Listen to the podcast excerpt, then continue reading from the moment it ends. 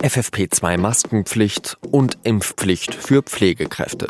Bayerns Ministerpräsident Söder hat allein in dieser Woche zweimal für mächtig Wirbel gesorgt. Er hat sich den Ruf eines Machers erworben. Aber wie gut ist sein Krisenmanagement wirklich? Darüber habe ich mit unserem Landtagskorrespondenten Andreas Glas gesprochen. Sie hören den SZ-Nachrichten-Podcast auf den Punkt mit Jean-Marie Magro. Los geht's nach einer kurzen Werbung. Es gibt viele Gründe, nicht zum Arzt zu gehen. Zu fleißig? Zu leidig? Zu motzig? Zu rotzig? Aber nur eine Alternative. Zu Krü. Videosprechstunden mit qualifizierten Ärzten, Krankschreibung und Rezepte auf Smartphone. Bezahlt von deiner Kasse. Krü. Jetzt App laden.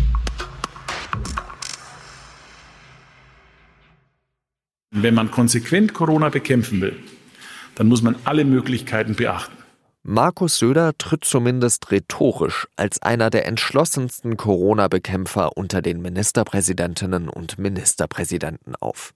Immer wieder sagt er, Corona sei eine echte Bewährungsprobe, eine Bewährungsprobe für unser Gesundheitssystem, für unser ganzes Land, aber auch für die Politik. Ab kommendem Montag müssen die Menschen in Bayern in Geschäften und in öffentlichen Verkehrsmitteln FFP2-Masken tragen, weil die normalen Community-Masken sind der Schutz des anderen.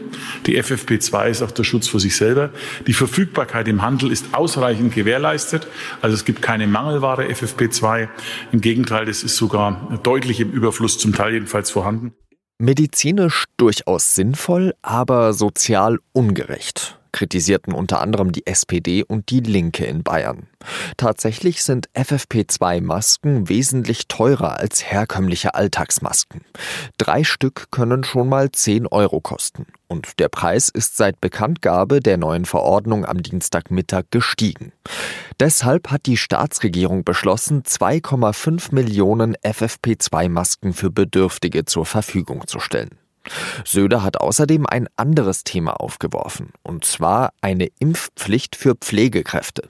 Denn zum Schutz der Kinder habe man zum Beispiel die Masernimpfpflicht eingeführt. Und deswegen geht es jetzt um den Schutz der Älteren und die Auswirkungen bei Corona sind, ich sage es jetzt ganz vorsichtig, mindestens genauso schlimm wie bei den Masern.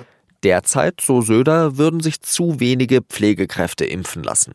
Deswegen hat er den Deutschen Ethikrat dazu aufgefordert, Vorschläge zu machen.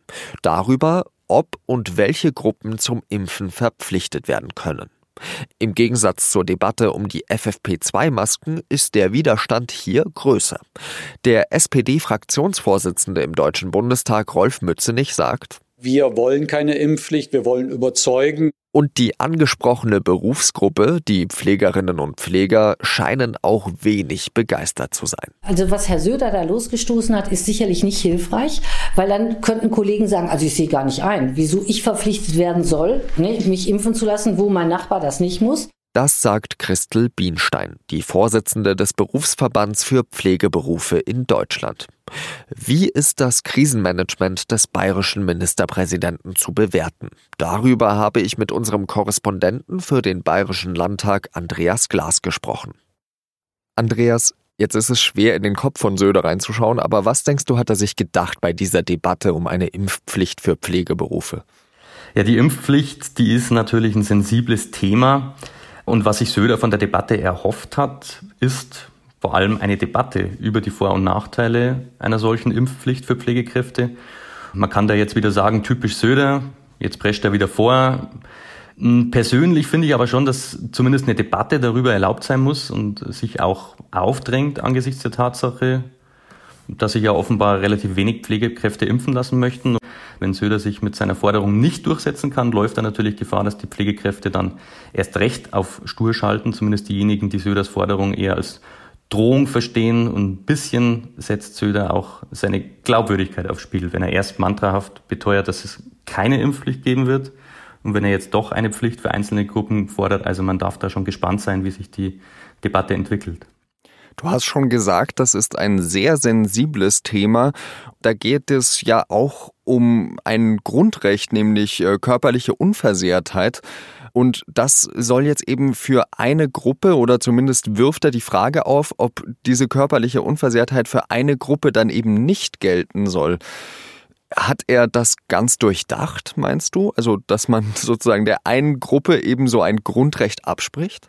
Er hat gestern einen interessanten Satz gesagt in der Pressekonferenz zu dem Thema Impfpflicht für äh, Pflegekräfte. Er hat gesagt, es war ja schon bei vielen Corona-Maßnahmen so, dass die am Anfang verschrien und abgelehnt wurden und später dann allgemeingut. Also, ich glaube schon, dass da bei ihm die leise Hoffnung da ist, dass er sich damit am Ende durchsetzen könnte. Es geht ja auch um politische Glaubwürdigkeit. Also der Bundesgesundheitsminister wird ja nicht müde zu betonen, dass es keine Impfpflicht geben wird. Schießt er da seiner eigenen Partei da eigentlich ins Knie? Man kann das so sehen, ja. Also das ist tatsächlich auch, ja, das, was ich vorhin schon gesagt habe. Natürlich setzt er da ein Stück weit äh, auch seine Glaubwürdigkeit aufs Spiel, denn äh, auch er gehörte zu denjenigen, die wirklich über Monate hinweg immer wieder beteuert haben, dass es keine Impfpflicht geben wird.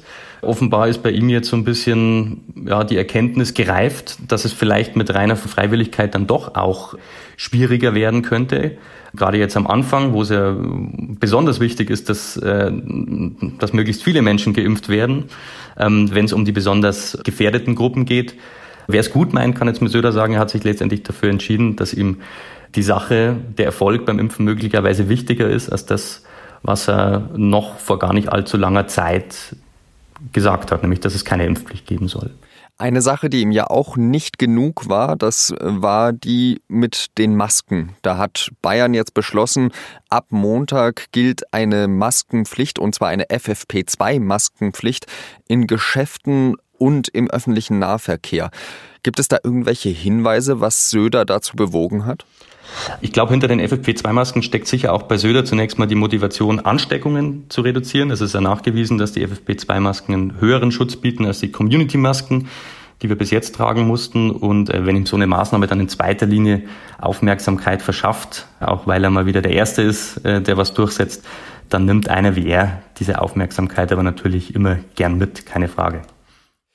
Bei Söder ist es ja so, ich äh, sehe ja zum Beispiel auch andere Ministerpräsidenten wie Bodo Ramelow oder Michael Kretschmer, die eingeräumt haben, sie haben sich geirrt, sie haben das am Anfang nicht ernst genug genommen. So eine Form von Demut ist ja bei Söder überhaupt nicht zu erkennen.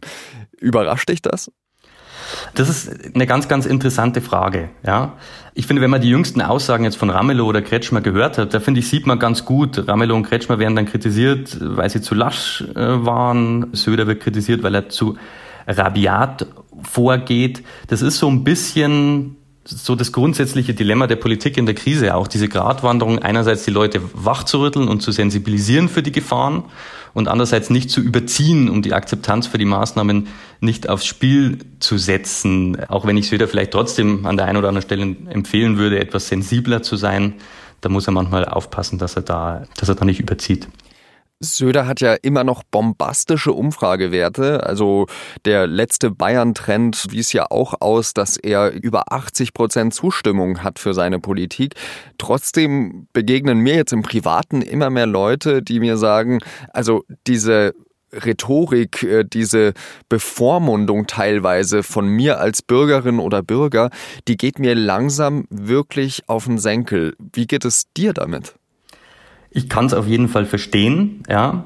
Er muss da, er muss da echt aufpassen, weil manchmal klingt es ja wirklich so, als spreche er da zu den Menschen wie zu kleinen Kindern, so man muss die Zügel jetzt anziehen. Das sind ja solche Sätze und diese Debatte um Söders Rhetorik, die begleitet uns ja schon eine ganze Weile.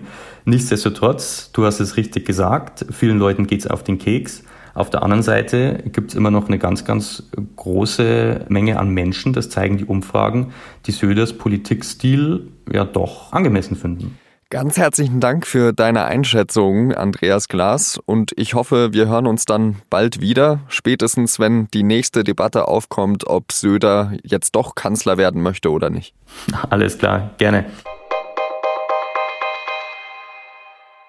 In Bayern, das haben wir jetzt schon ein paar Mal erwähnt, sind FFP2-Masken also ab Montag in Geschäften und im ÖPNV Pflicht für alle ab 15 Jahren.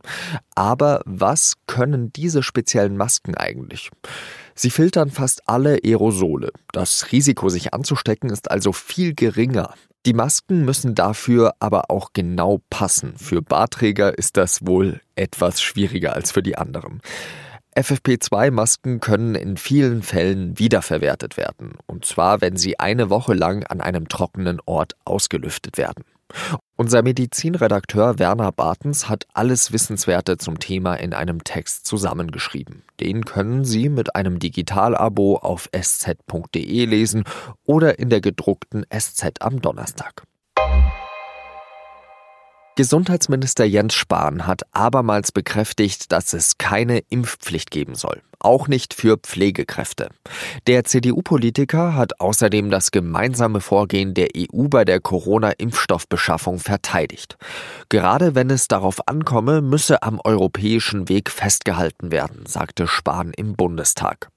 Die Menge der beiden bislang zugelassenen Impfstoffe von BioNTech Pfizer und Moderna reiche, um allen Bürgern voraussichtlich im Sommer ein Impfangebot zu machen. Grund für die Knappheit des Impfstoffes seien fehlende Produktionskapazitäten, nicht fehlende Verträge.